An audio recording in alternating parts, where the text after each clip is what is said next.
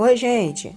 Bom, eu sou iniciante aqui no Instagram, fazendo podcasts sobre qualquer assunto aleatório. Bom, vou começar a fazer assuntos sobre algumas curiosidades ou temas de história, do assunto história, como origem grega ou qualquer coisa desse tipo. Aos pouquinhos vou postando aqui e vocês vão dando uma olhada.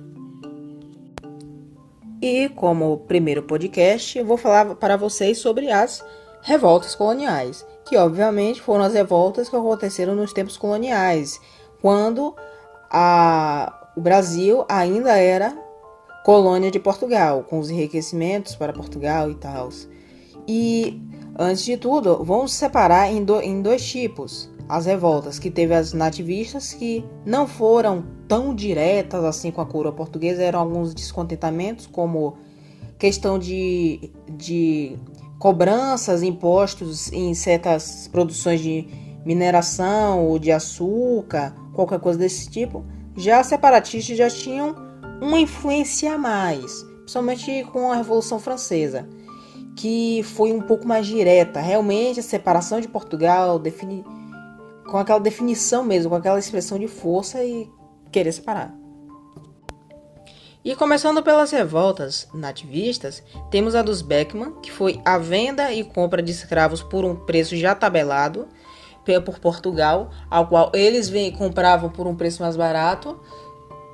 E a, os, as pessoas do Brasil que pertenciam à colônia, como senhores de engenho e tal, tinham que comprar por um preço muito mais alto e ainda tinha a questão da demanda que deveria ultrapassar 20 mil, não descontava nos impostos desse povo.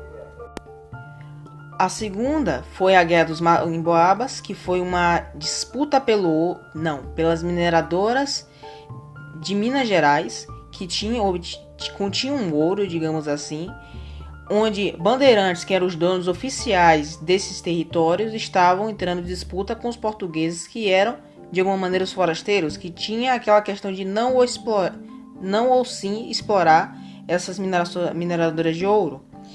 A terceira foi a Guerra dos Mascates, que teve a ver com a questão de comércio de a comercialização do açúcar entre que em que Recife, que era uma parte de Olinda, estava se destacando muito e por isso tinha uma chance de se tornar a capital. E também por conta se separou um pouco, se tornou independente e gerou muitas complicações e revoltas entre dos senhores de engenho de Olinda a quarta foi a revolta de Felipe dos Santos, que foi uma capital, pela qual uniu os mineradores com as classes populares, o que houve um descontentamento pelo lado deles.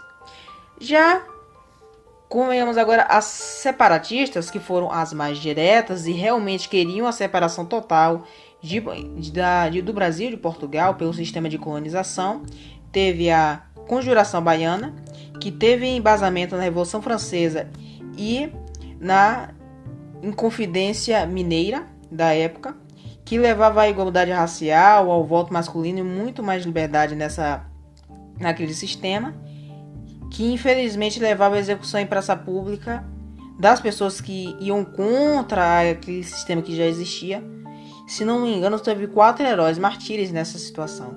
Mas a mais importante para mim, que foi a primeira, depois da Conjuração Baiana, que foi a segunda, a primeira, digamos assim, foi a de Tiradentes, que todo mundo tem até documentário, filme sobre isso, que foi na verdade uma revolta por conta do quinto mínimo, foi a questão do ouro e da exploração do ouro por Portugal, os impostos, a questão da escravidão, digamos assim, mas também daquela exploração que principalmente foi pela exploração que Portugal teve em cima do Brasil na questão da, da exportação, dos impostos e das cobranças mesmo.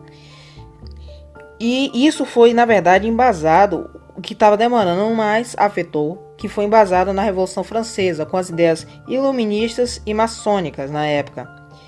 Um bom exemplo que eu posso citar aqui foi Tiradentes, que foi o mais importante porque lutou mais e não se rendeu desse objetivo que infelizmente levou à execução dele em praça pública por enforcamento e depois seus membros foram separados em quatro partes e espalhados pela, por, pela, pela cidade onde ele estava em Minas Gerais pelo simples fato de não ter pedido perdão pelas ações dele para gerar uma revolta na época.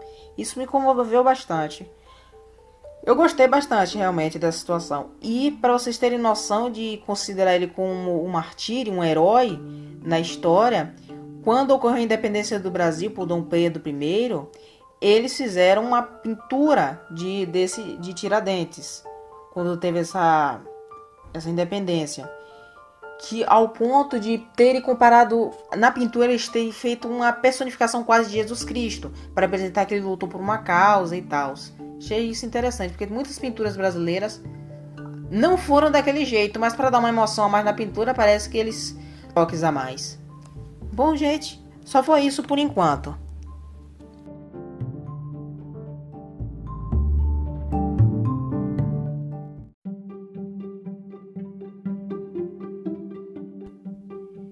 Oi, Maria Clara falando de novo.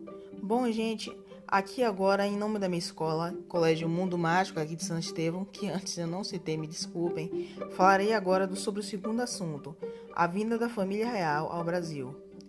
Ela se deu no dia 29 de novembro de 1807, sendo seu desembargo em Salvador, a antiga capital do Brasil.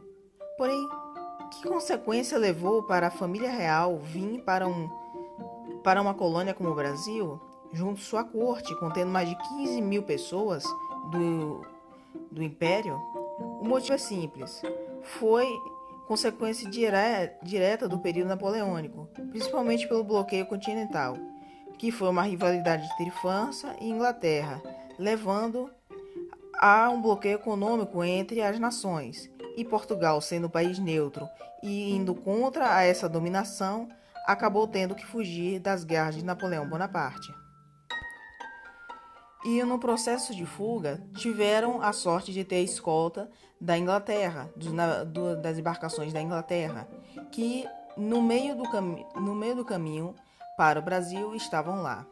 Tendo acesso essa sorte, chegaram em paz no Brasil, dando-se assim o período chamado Joaniano, que foi as grandes transformações econômicas e políticas no Brasil, a cultura ficou mais abrangente porque houve um pouco mais de investimento no Brasil, pois, tendo a coroa real se estabilizando no Brasil, ela teria um pouco mais de importância.